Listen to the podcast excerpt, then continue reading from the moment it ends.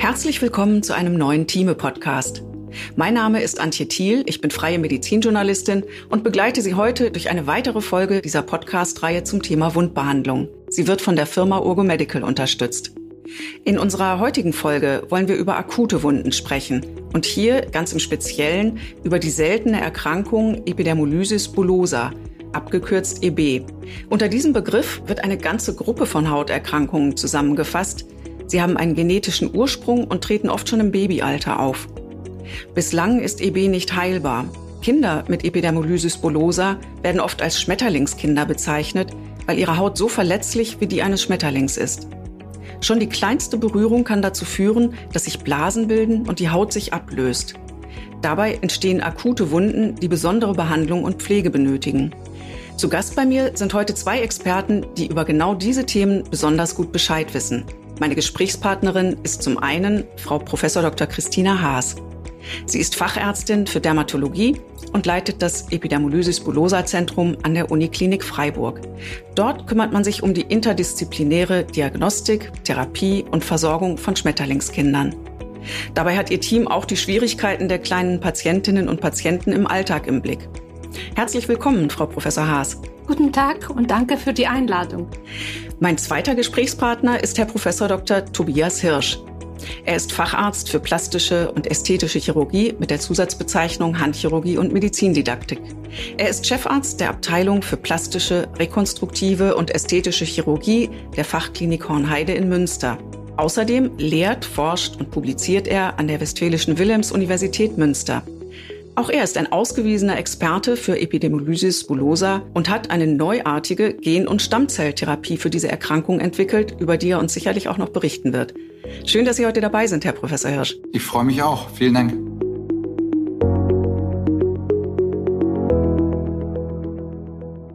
Ich habe eben ja schon erwähnt, dass Epidermolysis bullosa eine sehr seltene Erkrankung ist. Deshalb haben möglicherweise nicht alle unsere Hörerinnen und Hörer eine genaue Vorstellung davon, womit man es bei EB zu tun hat. Frau Professor Haas, können Sie uns ein bisschen darüber erzählen, wie es zu dieser Erkrankung kommt, wie häufig sie auftritt und wie sie sich äußert? Etwa ein von 20.000 neugeborenen Babys wird mit EB geboren. Laut unseren Daten leben in ganz Deutschland etwa 4.000 bis 5.000 Menschen mit dieser Erkrankung.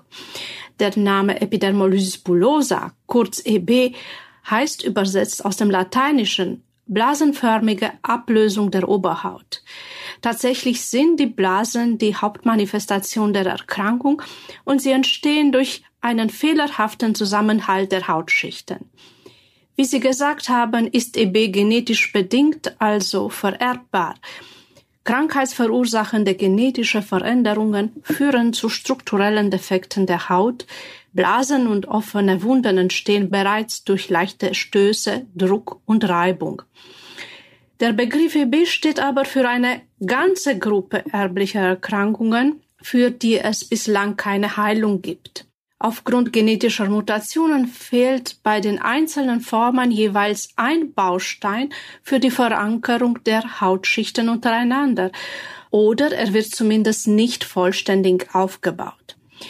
Die obere Hautschicht, die Epidermis, ist an die untere Schicht, die Dermis, mittels einer Basalmembran gebunden. Die Basalmembran enthält adhesive, klebende Eiweißmoleküle wie Integrine, Kollagene oder Laminine.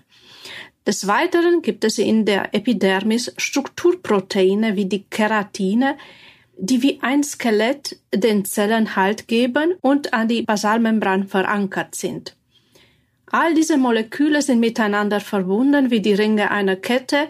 Wenn ein Bestandteil fehlt oder geschwächt ist, bricht die Kette leicht ab. Die Haut bildet also bereits bei geringer mechanischer Belastung Blasen.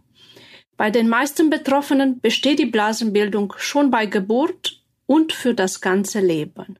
Anhand der genauen ultrastrukturellen Spaltbildungsebene unterscheiden wir vier Haupttypen der Epidermolysis bullosa, die EB simplex, die junktionale EB, die dystrophe EB und die sehr seltene Form Kindler EB. Des Weiteren gibt es mehr als 30 verschiedene Unterformen von EB mit sehr mildem bis hin zu sehr schweren Verlaufsformen. Nun, wenn wir die einzelnen Formen kurz betrachten, ist die Epidermolyse bullosa simplex, kurz EBS, durch eine intraepidermale Blasenbildung charakterisiert, durch eine Zytolyse der basalen Keratinozyten.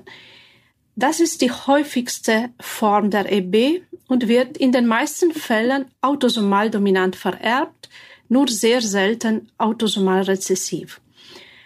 Die Mehrheit der Betroffenen haben eine normale Lebenserwartung, sind aber im Alltag sehr stark beeinträchtigt. Bei der Epidermolyse bullosa junctionalis erfolgt die Blasenbildung in der Basalmembran selbst. Alle Subtypen sind autosomal rezessiv vererbt und mehr als die Hälfte der Betroffenen haben schwere Verläufe mit großflächigen Wundflächen und extrakutaner Beteiligung. Epidermolyse bullosa dystrophicalis ist durch Blasenbildung unterhalb der Lamina densa, also in der oberen Dermis, charakterisiert und diese tiefe Spaltbildung führt zu einer Wundheilung mit Narben, sowohl an der Haut als auch an den Schleimhäuten. Ganz herzlichen Dank für diese ausführliche Einführung, Frau Professor Haas. Jeder, der Kinder hat, der weiß ja, dass schon gesunde Babyhaut sehr empfindlich ist und besonderen Schutz braucht. Was bedeutet das für die betroffenen Kinder und ihre Familien, wenn die Haut bei EB noch viel empfindlicher ist und schon bei der kleinsten Belastung Blasen bildet? Wie muss man sich das im Alltag vorstellen? Das ist von der Schweregrad der EB abhängig. Bei milden Formen, wie zum Beispiel bei der lokalisierten Epidermolyse bullosa simplex, heilen die Blasen ohne dauerhafte Schädigung wieder ab. Bei den moderaten und schweren Formen kommt es durch die ständige Neubildung von Blasen immer wieder zu offenen Wunden. Diese Wunden neigen zu Narbenbildung bei der Epidermolyse bullosa dystrophica und führen von allem an Finger und Zehen oft zu Verwachsungen bis hin zu Dystrophie oder zu einem Verlust der Nägel. Die Schleimhäute können auch betroffen sein, zum Beispiel die Speiseröhre, Magen-Darm und Urogenitaltrakt, Atemwege oder Lunge oder die Augen. Dann kommt es zu Schwierigkeiten beim Kauen, Schlucken, starken Schmerzen und andere Komplikationen. Insgesamt führt EB zu einer schweren Beeinträchtigung, durch die sich die Lebenserwartung vieler Kinder deutlich verringert. Bei den schweren Formen kann die Lebenserwartung einige Wochen bis zu zwei Jahren sein oder bei der Dystrophone B ungefähr 40 Jahre, aber bei den leichten Formen, wie gesagt, ist die Lebenserwartung normal.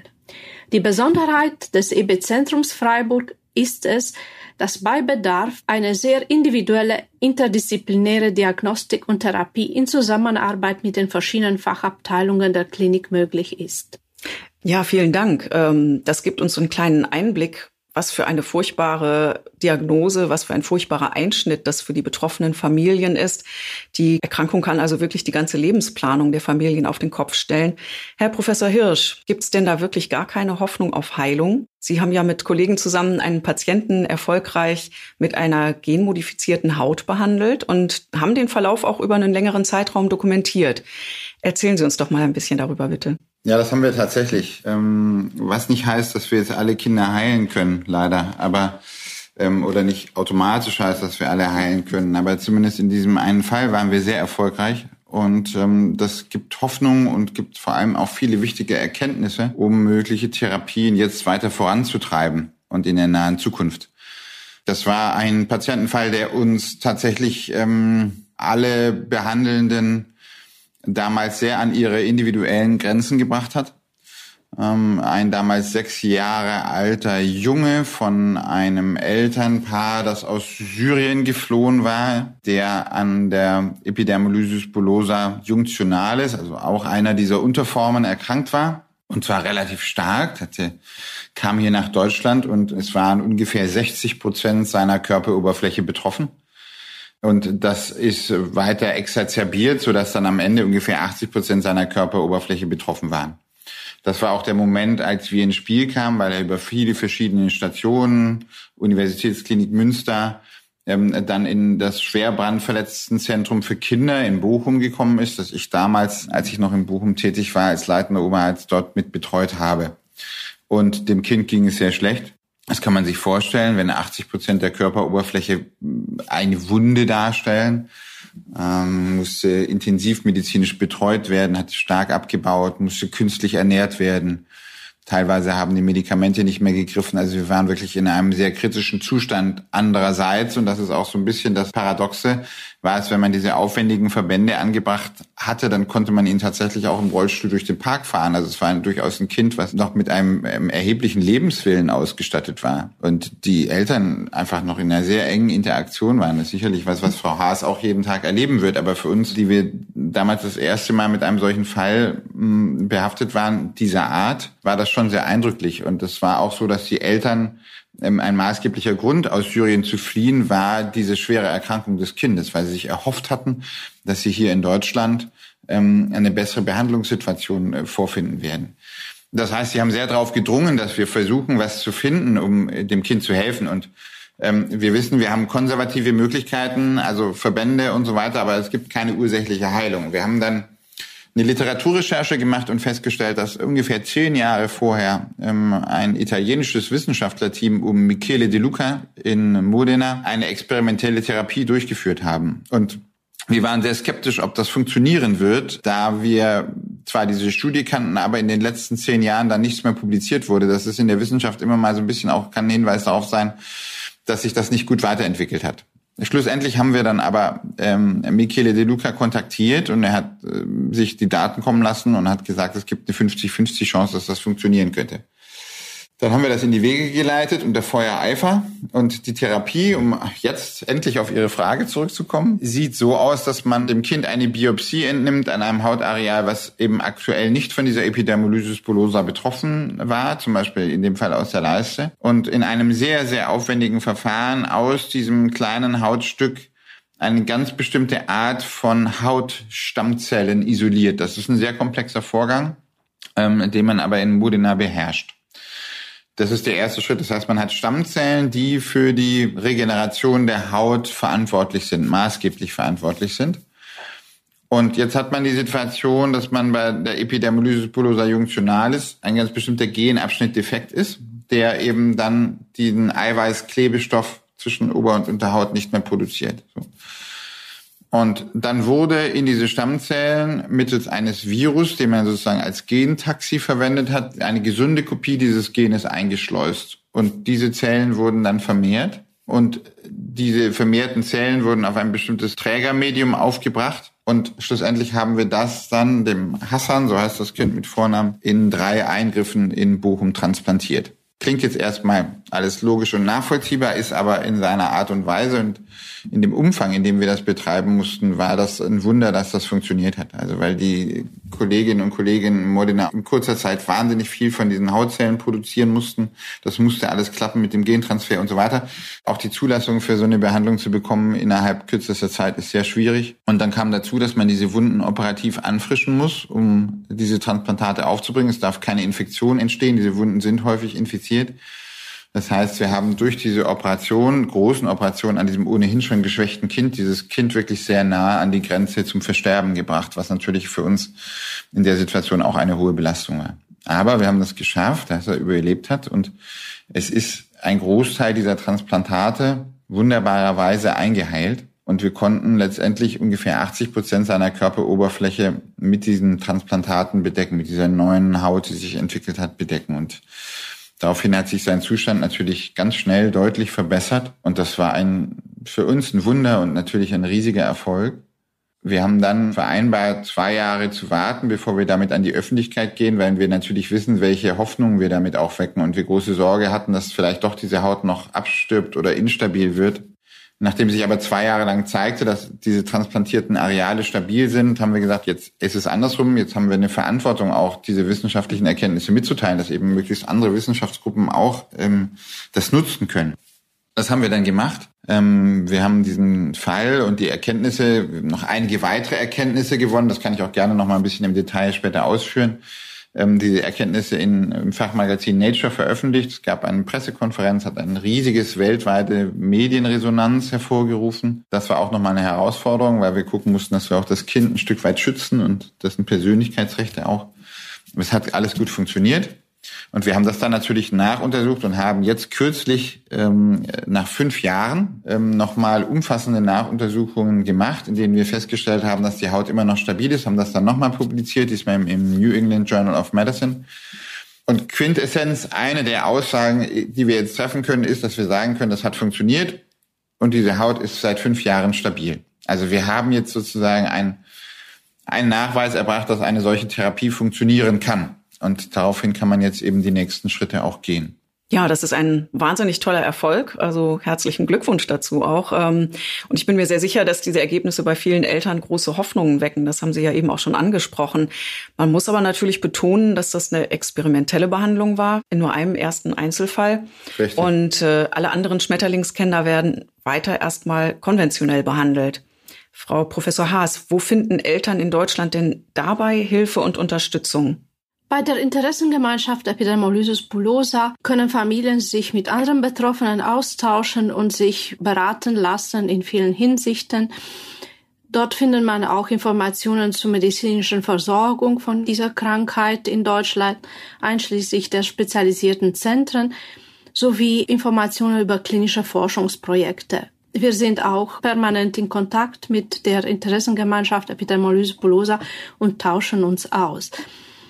Äh, Behinderten- und Wohlfahrtsverbände wie Diakonie oder Caritas unterstützen ebenfalls. Beratung gibt es auch bei den Niedergelassenen oder Kinderärzte oder in den Kinderkliniken, bei Amtsärzte und familienunterstützenden Dienste der Behörden. Aber man muss sagen, die Patienten haben sehr individuelle Bedürfnisse. Der eine braucht einen Rollstuhl, der andere braucht ein Hilfsmittel für Bad auch Bescheinigung für ähm, Creme, spezielle Salben oder Verbände und deshalb müssen diese Betroffenen spezifisch beraten werden und unterstützt werden in der Beantragung dieser ähm, Hilfsmittel und Medikamente.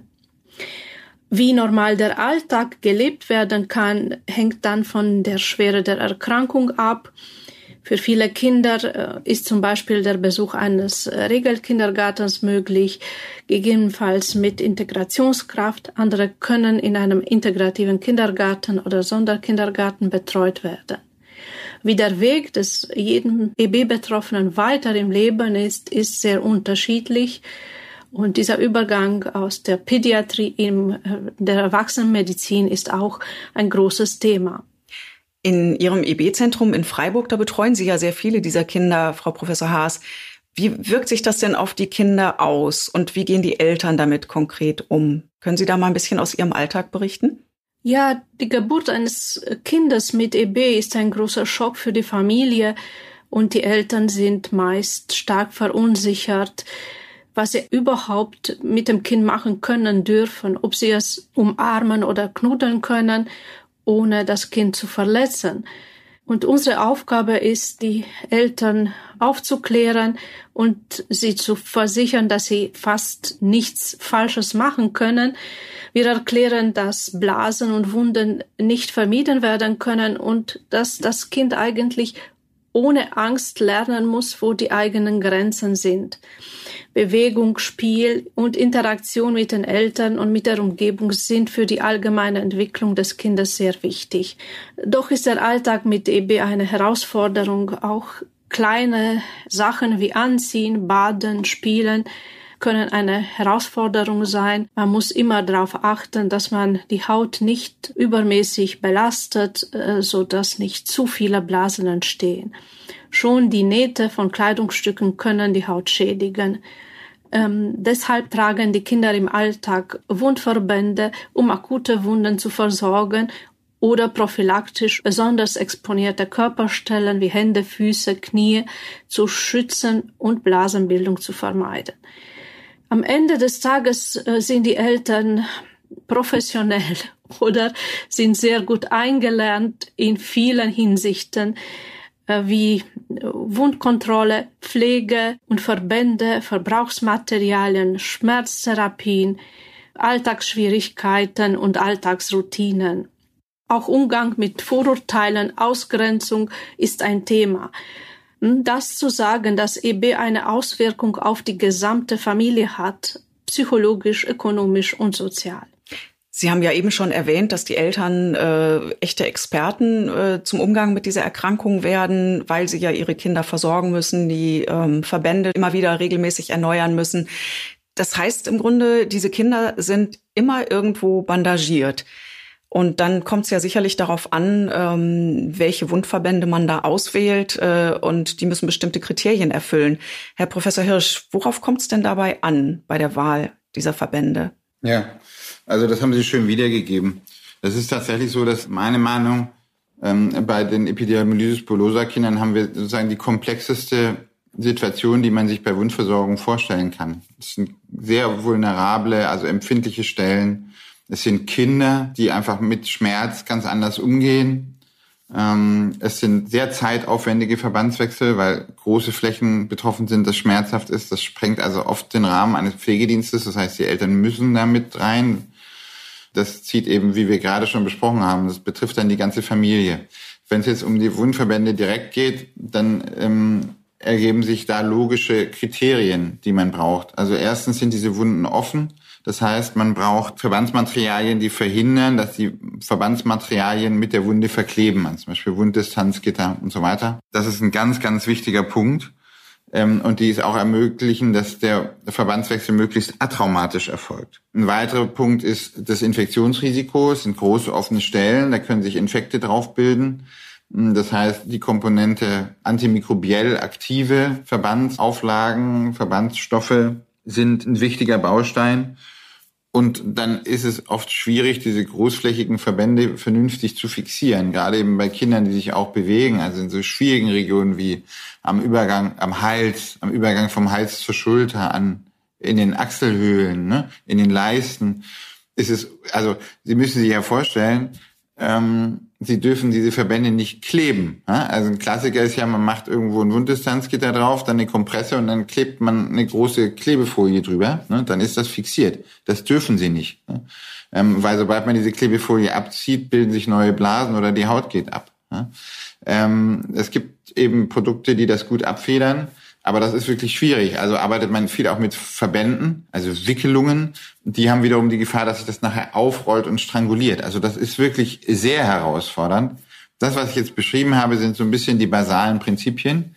Wenn man sich den Alltag anguckt der Eltern, dann ist es so, dass die natürlich wirklich Experten in eigener Sache sind. Das heißt, ähm, die verwenden schon alle die gleichen Materialien, aber zum Beispiel in Technik und Vorgehensweise ähm, das wird Frau Haas sicher auch bestätigen können, ähm, ist es so, dass sie sich ihre eigenen Strategien und Techniken sozusagen auch in der Interaktion mit den Kindern zusammenbauen sozusagen. Und das ist für mich oft beeindruckend zu sehen, wie sie da interagieren. Und auch das ist eben psychosozial auch eine große Herausforderung. Also man merkt dann oft, dass die betreuenden Eltern so mit dieser Thematik verschmelzen, dass man nur noch von wir spricht zum Beispiel, ne? weil sie da so wirklich nicht trennbarer Part und ähm, das ist wirklich ein ganz zentrales Thema. Wenn so ein Verbandswechsel kann eine Stunde, zwei Stunden, drei Stunden am Tag in Anspruch nehmen. Und wenn man überlegt, das in den Tagesablauf zu integrieren, wenn die Kinder dann noch Geschwister haben, die auch Bedürfnisse haben natürlich, ähm, dann ist das wirklich eine enorme Herausforderung. Und ich habe großen Respekt vor all denen, die das im Alltag bewerkstelligen müssen und bewerkstelligen. Lassen Sie uns vielleicht noch mal ein bisschen konkreter über einzelne Materialien sprechen. Sie haben gerade eben ja schon erwähnt, dass die Eltern sich da auch äh, eigene Strategien entwickeln, ähm, Materialien ganz individuell kombinieren. Was haben Sie denn für Erfahrungen mit verschiedenen Wundverbänden gemacht? Was soll man da beachten oder gibt es wissenschaftliche Studien in dem Bereich, zum Beispiel mit der Wundkontaktauflage Urgotyl? Also gibt es wissenschaftliche Studien, ja. Äh, zum Beispiel äh, gibt es eine Studie von Pillay und es gibt auch noch andere äh, wissenschaftliche Studien. Blanchet Bardon aus Paris haben Studien gemacht, zum Beispiel mit Produkten von Urgo, also Urgotyl, die äh, eine gute ähm, Wirksamkeit gezeigt haben. Es ist allerdings so, muss man sagen, dass die Studien im Wundbereich immer sehr komplex sind. Die Fallzahlen sind oft gering. Das heißt, wissenschaftlich gesehen ist die Datenlage da ähm, tatsächlich etwas schwierig. Und es ist auch so, dass sich die Produkte werden ständig verbessert kommen immer wieder auch neue Produkte auf den Markt, zum Glück. Ähm, allerdings ist dadurch dann auch eine wirklich studienbasierte Vergleichbarkeit schwierig, auch weil solche Studien dann ähm, sehr groß gemacht werden müssen, weil Störelemente, also Confounder, da eine große Rolle spielen. Was eben auch dann daher mündet, dass ähm, die jeweiligen professionellen Expertinnen und Experten und die Familien sich da eben eigene Wege suchen. Ne? Aber es ist sehr gut, dass eben solche Firmen wie jetzt auch Oro ähm, sich sehr intensiv darum kümmern, solche Produkte zu entwickeln und weiterzuentwickeln. Dieses Ogotyl beispielsweise hilft uns da sehr. Auch andere Produkte helfen uns in diesen drei Bereichen, also Wunddistanzgitter, antibakterielle Auflagen, das dann eben nachher so zu bewerkstelligen, dass wir das gut hinbekommen und die Kinder eben möglichst gut versorgen können. Sie haben ja vorhin auch schon äh, erwähnt, dass es ein großes Risiko gibt, dass die Wunden sich infizieren. Was muss man da beim Verbandwechsel oder bei dem Einsatz der Wundverbände in Bezug auf infizierte Wunden beachten? Also Erstmal muss man die Wunden immer inspizieren, wenn die Verbandswechsel erfolgen. Das heißt, man muss darauf achten, gibt es Hinweise darauf, dass eine akute Infektion vorliegt. Was immer vorliegt, ist eigentlich eine chronische Besiedelung oder chronische Infektion. Das ist oft auch ein bisschen schwierig zu trennen, aber eine chronische Besiedelung in jedem Fall. Das heißt, muss man die Verbände entfernen. Dann sollte man die Wunden antiseptisch ähm, reinigen durch topische Antiseptika ist es am besten ähm, zu erzielen und dann eben antiseptische Wundauflagen dort aufzubringen, wenn ein Infekt da ist ähm, oder es eben so zu kombinieren, dass man da noch so eine Komponente mit drin hat, um das prophylaktisch zu verhindern oder eben zu schauen, dass man diesen Bereich auf jeden Fall adressiert. Wenn eine Wunde jetzt tatsächlich richtig infiziert ist, muss man da auch nochmal anders vorgehen, dann muss man das auch ärztlich vorstellen und dann entsprechend behandeln. Ja, hier noch ein kleiner Einschub zum Thema infizierte Wunden. Da gibt's eine eigene Folge dieser Podcast-Reihe mit zwei anderen Experten. Halten Sie da also gerne regelmäßig unter time.de oder bei orgo.de Ausschau nach neuen Folgen. Aber jetzt wieder zurück zur Indikation Epidermolysis bullosa. Frau Professor Haas, was haben Sie denn für Erfahrungen in Ihrem EB-Zentrum gemacht mit der lokalen Wundtherapie?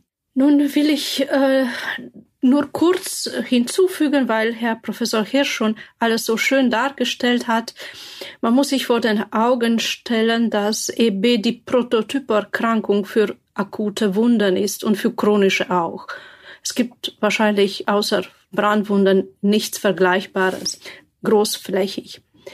Und man muss wissen, dass man Blasen und Wunden bei EB auch beim sanftesten Umgang mit der Haut nie ganz vermeiden kann. Sie gehören zum Leben äh, mit EB einfach dazu. Man kann aber mit bestmöglicher Hygiene und Wundbehandlung dazu beitragen, dass sie das Kind nicht mehr als nötig belasten und beeinträchtigen. Gitternetz-Wundverbände haben sich auch bei uns gut, sehr gut bewährt. Wir benutzen sie im Alltag bei all unseren Patienten. Wichtig für die lokale Wundtherapie ist, dass die Wunde feucht gehalten wird und die Verbandswechsel schmerzfrei und traumatisch für die Patienten sind und das neu gebildete Gewebe geschützt wird, was besonders bei Kindern mit EB so wichtig ist. Normalerweise empfehlen wir antiseptische Maßnahmen bei jedem Verbandswechsel und Verbandswechsel jeden zweiten Tag, außer die Wunden sind besonders infiziert oder haben ein besonderes Risiko. Dafür ist es aber auch wichtig, dass die Verbände sehr gut auf die Patienten angepasst sind, dass sie nicht zu locker sitzen, keine Falten schlagen oder durch Scherkräfte weitere Blasen hervorrufen. Ja, vielen Dank für Ihre Ergänzungen. Wir sind dann für unsere heutige Folge zum Thema Epidermolysis bullosa auch schon fast am Ende angekommen. Ich würde Sie gern zum Abschluss bitten, unseren Hörerinnen und Hörern noch ein paar praktische Tipps für den Alltag mit auf den Weg zu geben. Was sind die wichtigsten Take-Home-Messages, wenn es um die Therapie dieser seltenen Erkrankungen geht? Möchten Sie vielleicht anfangen, Frau Professor Haas? Ja, EB ist eine schwere Erkrankung, das das Leben der betroffenen Familie stark beeinträchtigt. Neben der ganzheitlichen Betrachtung der EB-Patienten ist es wichtig, dass Familien von ihren Behandlungsteams auf Unterstützungsangebote hingewiesen werden und konkrete praktische Hilfe bekommen. In der Regel sind Teams für EB-Patienten zuständig, also Ärzte, Pflege, Ernährungsberater und so weiter, also um die gesamte Komplexität der Krankheit abzudecken. Wir versuchen das im EB-Zentrum Freiburg anzubieten, die Patienten direkt beraten und Empfehlungen aussprechen bezüglich Verbandswechsel, Handling der Neugeborenen und den anderen medizinischen Komplikationen und es gibt sehr viel Interaktion auch europaweit im Rahmen des Europäischen Netzwerkes für seltene Erkrankungen, wo wir versuchen, auch Guidelines und Leitfaden für die Behandlung der Patienten zu erstellen. Ja, vielen Dank, Herr Professor Hirsch. Was liegt Ihnen besonders am Herzen? Was sollte man mitnehmen? Ja, also klinisch was äh, die Versorgung der Patientinnen und Patienten im Alltag betrifft, ist wichtig, dass sich wirklich die Eltern alle Hilfe holen, die sie bekommen können. Und das ist schon meistens eher zu wenig. Aber es gibt gute Strukturen, die Frau Haas auch gerade geschildert hat. Und die sollte man sich holen. Das ist wichtig. Und für alle anderen ist, finde ich, dieser dieser Aspekt auch mit Diskriminierung und so ein ganz, ganz wichtiger Aspekt, also das Umfeld. Ne? Das sieht immer komisch aus, wenn Kinder solche Verbände und große Wunden haben. Und auch da kann man nur gesellschaftlich dazu aufrufen, dass sich alle drum kümmern und wir die Betroffenen da maßgeblich unterstützen. Es gibt zum Glück Ansprechpartner eben im Bereich der Selbsthilfe. Es gibt die Zentren wie Freiburg oder Erlangen, die sich mit viel Herzblut dankenswerterweise darum kümmern, dass wir so eine Versorgung hier in Deutschland gewährleisten können. Sie haben mich vorhin angesprochen, dass es Hoffnungen weckt, beispielsweise diese Studie, die wir machen wir haben natürlich viele, viele, viele Patientenanfragen bekommen, voller Hoffnung und viele aus dem Ausland, viele auch aus äh, ärmeren Ländern. Und wenn man dort die Versorgungssituation, wir kriegen dann Fotos geschickt, dieser Kinder dort ansieht, dann kann man nur dankbar sein, dass wir die Kinder hier so versorgen können. Wissenschaftlich wünsche ich mir sehr, dass es auch dort Unterstützung gibt. Es handelt sich ja um eine seltene Erkrankung. Wenn man jetzt solche Therapien, wie wir sie angestoßen haben, fortführen will, dann muss man große Arzneimittelstudien durchführen, die sind sehr teuer. Und man muss wissen, dass äh, natürlich die Pharmaindustrie an seltenen Erkrankungen wenig Interesse hat. Insofern braucht man in dem Bereich öffentliche Förderung. Und das ist ja ein Thema, was wir heutzutage auch bildungspolitisch und wissenschaftspolitisch sehr stark diskutieren. Wir leben in einer Zeit, wo Wissenschaftsförderung eher zurückgefahren wird. Und es ist wichtig, dass wir als Gesellschaft das als öffentlichen Auftrag wahrnehmen, in Bereichen zu forschen, die eben nicht im Bereich der Pharmaindustrie angesiedelt sind, um auch solche Patienten und Mitglieder unserer Gesellschaft ähm, gut behandeln zu können. Das wünsche ich mir und hoffe, dass wir das tun können und weiter tun können in der Zukunft. Ja, das ist eine sehr wichtige Ergänzung, die Sie da noch gebracht haben, ähm, das Thema Forschung und Finanzierung der Forschung. Wir könnten sicherlich noch eine ganze Weile weiter über dieses spannende Thema sprechen, sind für heute aber schon am Ende unserer Folge angelangt. Ganz herzlichen Dank an Frau Professor Haas und Herrn Professor Hirsch, dass Sie Ihr Wissen und Ihre Erfahrung mit uns geteilt haben. Sehr gerne. Vielen Dank Ihnen für diesen angenehmen und angeregten Podcast.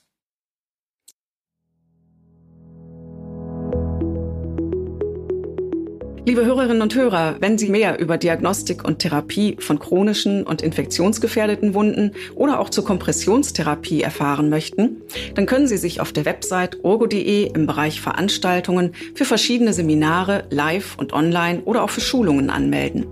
Dort finden Sie auch viele praxisnahe Tipps für Therapie und Verbandwechsel mit den unterschiedlichen Verbandmaterialien. Ich hoffe, dass Sie heute ein paar interessante Impulse für Ihre Arbeit mitnehmen konnten. In den nächsten Folgen unseres Teame-Podcasts werden wir weitere Themen zur modernen Wundversorgung und zum Wundmanagement behandeln. Mein Name ist Antje Thiel und ich freue mich, wenn wir uns dann wiederhören.